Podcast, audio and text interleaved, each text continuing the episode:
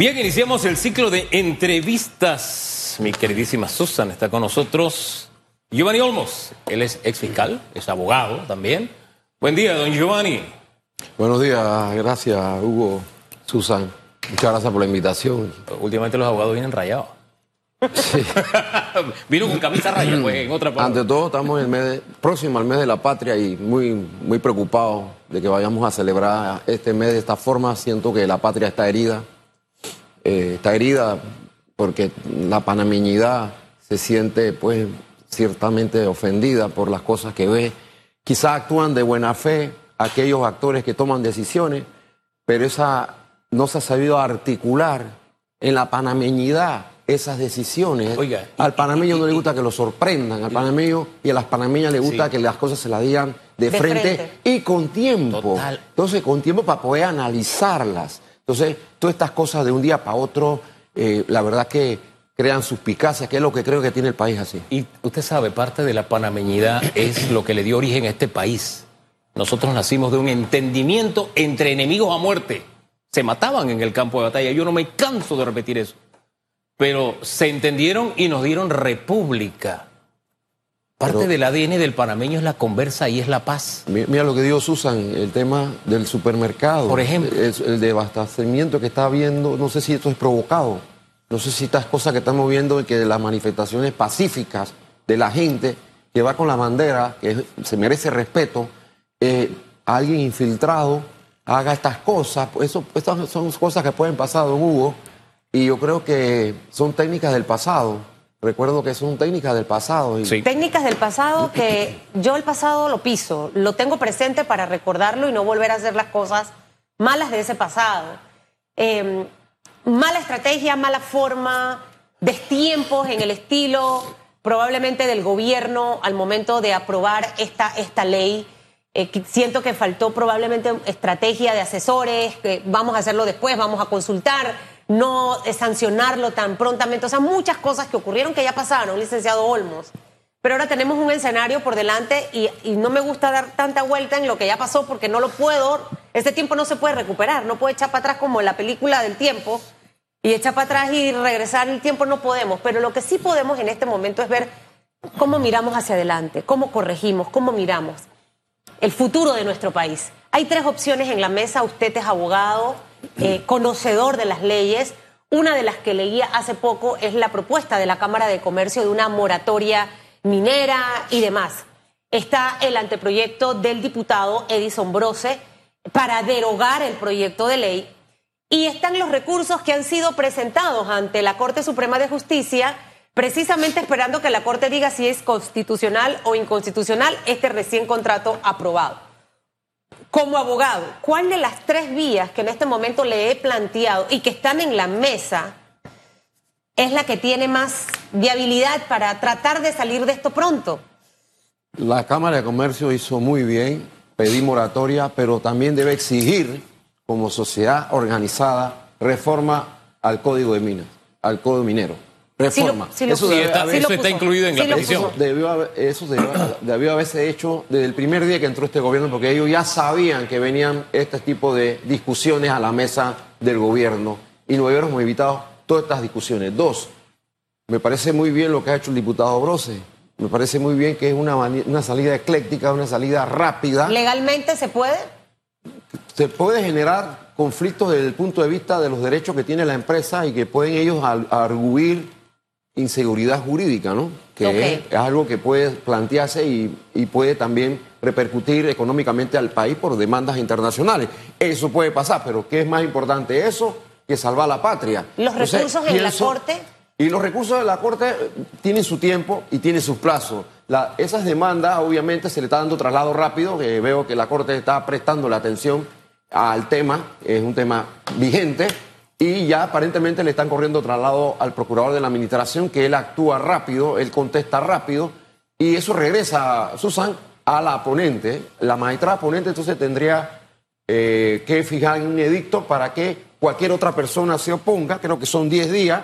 Tres días leí en, el, ah, tres días, eh, y luego entonces entra a decidir el fondo. Y ese fondo eh, le toca a ella redactar el proyecto ¿Y eso cuántos días más puede tomar? Uh, Cinco días, seis días, siete días. Pudiéramos y- estar y- hablando de, juicio, de noviembre y probablemente por los días patrios, Sí. eh, yéndose por la vía de la Corte Suprema de Justicia, Sí. que probablemente para los primeros 15 días de diciembre Sí. eh, pudiera haber allí una, una opción. Bueno, eh, bueno, eh, eh, luego de eso ya, eh, siguiendo el sistema y el modelo de gestión del Pleno de la Corte, la presidenta de la Corte puede, para ya no prolongar la crisis, puede llamar a un pleno extraordinario y en ese momento se discute el, el fallo final para tomar la decisión. Pero yo pienso que puede ser después de las fiestas patrias, eh, eh, todas estas decisiones. Cuidado que sale más rápido lo del diputado Brose, si es verdad que hay voluntad y decisión del gobierno, como dijo el diputado Adame, entiendo ayer que estaba como comentando algo sobre eso en, la, en el periodo de incidencia de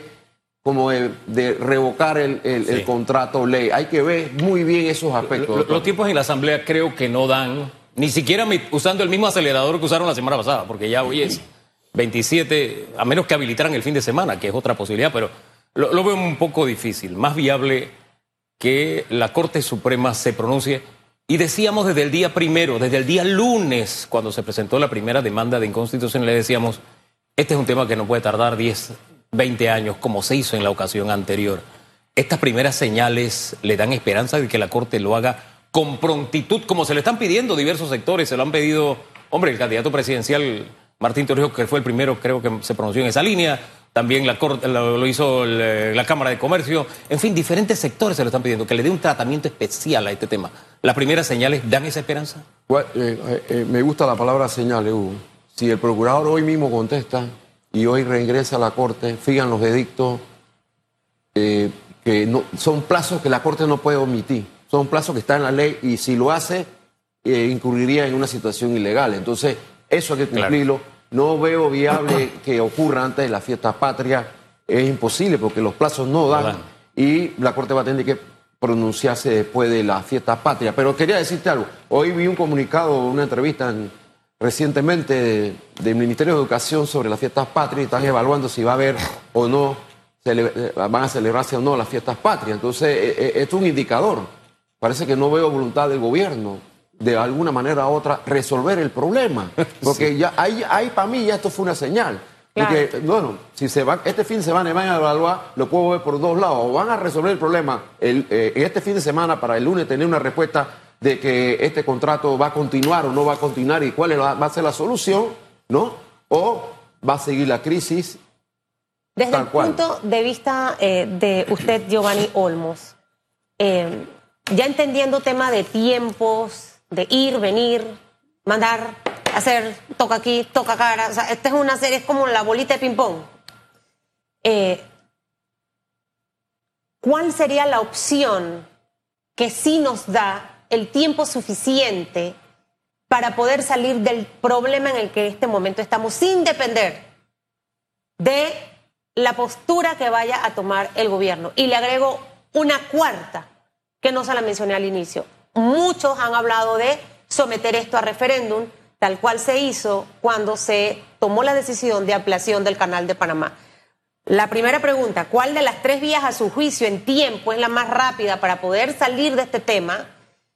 Y la segunda pregunta, si cabería un referéndum en esta bandeja de opciones para tratar de salir de este problema. Pienso que la que dijo Hugo, la que dijo Hugo en cuanto a que, se- y, usted también lo comentó, en cuanto a que el diputado Brose, en sesión permanente de la Asamblea, desde hoy, porque hoy se tiene que decidir qué se va a hacer hoy, y que se revoque el contrato de ley en la misma Asamblea. Es Legalmente eso se puede hacer Eso sin ningún puede, tipo de una, problema. Una ley revoca otra ley. O sea que hoy en asamblea, sin importar banderas políticas, el resto de los diputados pudiera aprobar esta iniciativa y dejaría vigente entonces el contrato viejo. señales, diputado Adame lo dijo, ahora Bro se presentó la propuesta, así que para mí esos son señales que pueden indicar de que hoy van a decidir si se revoca o no el contrato Referéndum. en sesión permanente con la Asamblea de Diputados. Es lo que veo. Los plazos de la Corte los veo todavía muy restrictivos y el referéndum pienso que es muy, está muy, muy encima y es imposible organizar un referéndum. Eh, el Tribunal Electoral no sé si ha dicho algo, pero pienso que esa consulta pública se puede aprovechar ya bueno próximo a las elecciones. Ahora- Podría ser, pero en este momento no lo veo viable. La salida, pongamos entre comillas, menos peligrosa o menos costosa para el país. Porque esto hay que pensarlo con cabeza fría. Si la Asamblea toma una decisión vía ley derogando otra ley, que algunos abogados me han dicho eso no es posible porque se trata de un contrato ley. Yo no sé, eso es lo que dicen algunos abogados, el señor Rodrigo Noriega entre ellos. Eh, esa vía nos puede traer consecuencias de reclamos de la empresa versus una decisión que tome la Corte que no sé si tendría también el mismo escenario de que la empresa nos pueda presentar algún nivel de reclamo. Y algo adicional. Primero, la salida menos costosa o peligrosa o riesgosa para el país. Eso hay que pensarlo. Pensando en salida. Y segundo, cuando yo presento un caso ante la Corte, la Corte puede decirme si viola la Constitución o no viola la Constitución. Viendo la magnitud de las protestas que hay en la calle si sucede y si la Corte dice, no, hombre, esto no viola la Constitución, mire usted, le cambió el rostro enseguida, ¿eh? Porque esa es una posibilidad. Entonces, le planteo esos escenarios para saber su punto de vista. Son dos cosas. Sí, eh, obviamente si, si funciona la primera, eh, la empresa tiene la opción de, de demandar en contra del país y el gobierno, una demanda millonaria. Y yo te agregaría una nueva opción, que es la que estoy viendo que está en el tapete, una demanda de nulidad ante la sala tercera de los contenciosos administrativos, que sí permite la aplicación de medidas cautelares.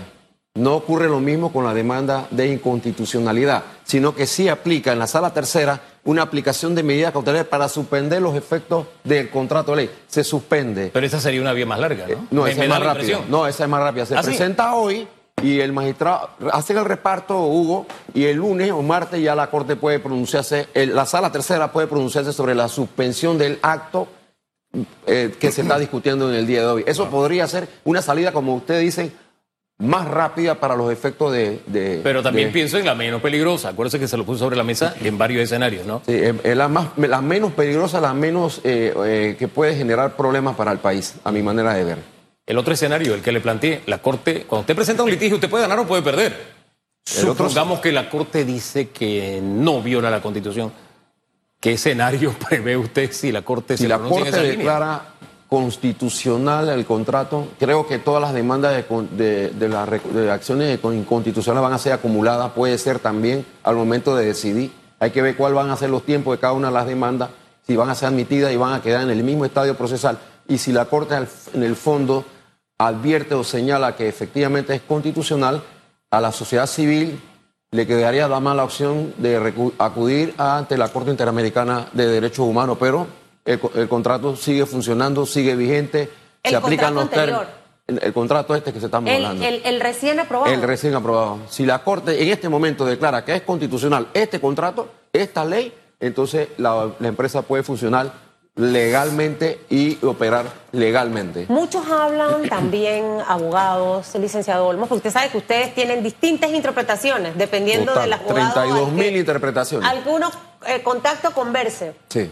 El tema del arbitraje, eh, obviamente internacional, y dicen, a Panamá no le convendría esto porque saldríamos perdiendo por el mal manejo que hemos hecho de este contrato desde sus inicios, Eh, tanto en los tiempos tardíos, forma, además, manera de negociar, etcétera. La empresa, en cualquiera de los tres escenarios que he planteado, y voy a sacar el referéndum por lo complicado que usted considera que pudiera ser para el Tribunal Electoral una organización de esto de ya para allá. Cualquiera de los tres escenarios legales en los que podemos tener tres puertas de salida para este tema, eh, cabe la posibilidad que la empresa pueda irse a un arbitraje internacional para definir este tema mientras nosotros en Panamá o nos vamos por la propuesta de Disombrose o nos vamos por el tema eh, de la moratoria eh, minera y empezar a revisar el código eh, minero, etcétera, etcétera, o nos vamos por la solución que presente la Corte Suprema de Justicia. ¿Puede la empresa hacer esto? Sí, la empresa va a tener la opción, o sea, no soy exper- experto en temas de conciliación y arbitraje internacional, tengo que reconocerlo, pero sí la empresa puede tener, Susan, la opción de acudir a- a- a- a los- al plano internacional a presentar reclamos y arbitraje que obviamente no nos pondría en una situación más, más ventajo- ventajosa que otra, pero sí calmaría al país y sí re- relajaría al país. Rodrigo Noriega ha señalado que no es viable que una ley revoque la otra, pero es que no, no hay nada que lo prohíba. No hay nada que lo prohíba. Entonces, si eso ya se está planteando, créanme, si eso ya se está planteando a nivel de la, de la Asamblea, Claro. es porque aparentemente es lo que están analizando. A, a raíz de todos los escenarios que tú muy bien has mencionado, Susa, es la más viable y la más rápida para calmar al país. Las- la, la crisis social que en este momento tenemos, donde hay enfrentamientos de todo, porque lo que se convirtió en una lucha eh, de oposición por los proyectos mineros en Panamá, se ha convertido ahora en ataques de clases sociales, en ataques hacia medios de comunicación y algunas figuras periodísticas. Eh, y ya, si esto no se controla, lo decía Danilo Toro en el día de ayer aquí en nuestro programa, en las próximas 48 horas que se vencen hoy, y aprovechar el tiempo de fiestas patrias, pudiéramos estar abocados a algo mucho más complicado de luego poder controlar. Y el desenlace en cuanto a desempleo, cierre de empresas, pudiera, obviamente, aumentar con el pasar de los días. Socialmente, para calmar este malestar que hay, acumulado de muchas otras cosas, porque la mina es como el detonante de a temas de corrupción, a temas de eh, presupuestos eh, elevados, poca ejecución, problemáticas como el oncológico, las medicinas y demás. O sea, hay una serie de cosas que se han ido acumulando con el pasar del tiempo. Otros han planteado que fuese favorable que así como llegó el proyecto a la Asamblea por parte del Ejecutivo, fuese también el Ejecutivo. Porque no sé hasta dónde que el propio Ejecutivo y el propio PRD avale la propuesta de Brose siendo un candidato por la libre postulación. Lo hablo en el sentido de los tiempos políticos en los que nos encontramos, ¿no? Eh, ¿Es viable también calma esa paz social y es viable legalmente que sea el Ejecutivo quien presente este proyecto para derogarlo? Siempre se presentan hasta cinco proyectos de lo mismo, el licenciado Olmo. Así mismo, Porque ¿eh? cada uno está tratando de buscar su protagonismo, ¿no? Sí, eh. bueno, el Ejecutivo eh, sería un gesto de buena fe si lo hace legalmente, que lo haga el Ejecutivo nos llevaría al mismo escenario si lo hacen los diputados. Sería O sea, el sí mismo escenario de reclamaciones y de para la empresa de una situación de inseguridad jurídica, pero eso sí sería una, una- un mensaje ¿no? Eh, contundente del Ejecutivo de pedirle a la Asamblea que discuta la revocatoria de este contrato. Claro, tienen que evaluar cuáles van a ser las consecuencias y las responsabilidades que va a conllevar al Estado hacer eso, pero eso para mí, Susan, tiene que decidirse hoy. Hoy tiene que decidirse ¿Por porque qué el país tiene que ya no aguanta. ¿Por qué hoy? Ah, hoy ¿Por qué es hoy? un día. ¿Por qué hoy? o- ¿Por qué hoy? Porque ya el país está abocándose a una, una situación de, de- de violencia en la calle de panameños con panameñas. La policía, me imagino, debe estar desgastada con este problema. Ellos tienen en su mano tomar la decisión correcta. Eh, igualmente el Pleno de la Corte y el mismo, eh, somos un país soberano, somos independientes. La decisión que adoptemos, la adoptemos como país, pensando en que tenemos que acabar con la- los conflictos eh, que estamos teniendo con las manifestaciones. Entonces, yo creo que eh, eh, eh, esto tiene que ser un acuerdo legislativo, ejecutivo, Hugo y Susan, y tienen que ponerse de acuerdo de la forma como lo vayan a hacer, que sea la menos nociva para el Estado, ¿no? Me quedo con que la decisión, el rumbo a seguir se determina el día de hoy, porque si bien es cierto, el pasado es el pasado y lo que pasó, pasó, sí nos deja enseñanzas. Máxime si miramos los errores que hemos cometido y tenemos la intención de no volver a cometerlos. Pues, No garantiza que no nos volvamos a equivocar. Nos vamos a seguir equivocando, somos seres humanos. Pero hemos visto una seguidilla de errores que creo hoy puede ser el día de ese gran giro. Por ejemplo, es evidente que hay marchas con diferentes perfiles. Hay quienes bloquean, cierran la calle, te prenden una llanta. Mi- Le pongo el mejor ejemplo, que a mí me gustó. En eh, Chitré, ahí estaban los docentes. Llegó un muchacho de que era estudiante y que aprendió una llanta. Lo sacaron. ¿Me explico? No en todos los escenarios ha sido posible que los que protestan pacíficamente puedan separar el arroz del churú. Lamentablemente no ha sido así.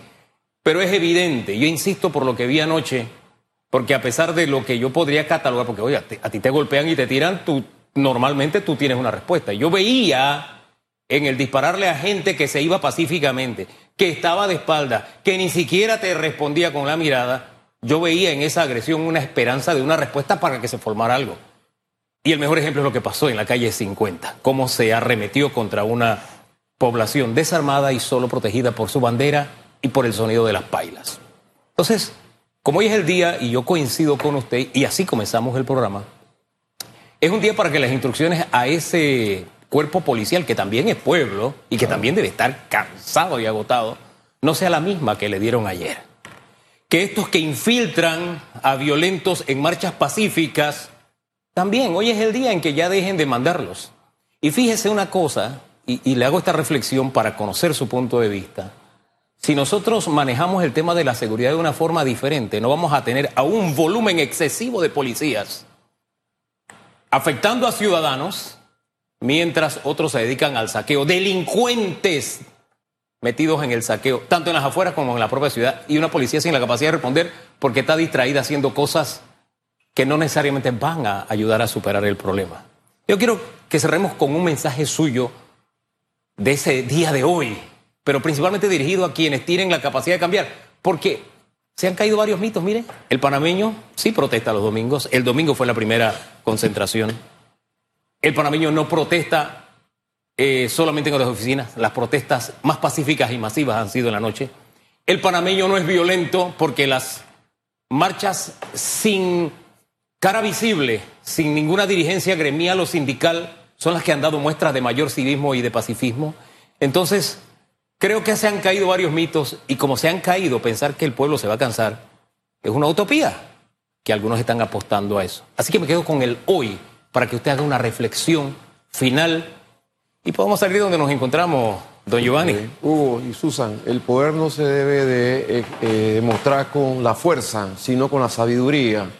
Eh, conciliar, hago un llamado de paz, hago un llamado de que hoy el gobierno debe tomar una decisión. El gobierno tiene todo para conciliar y para sentarse a discutir este tema.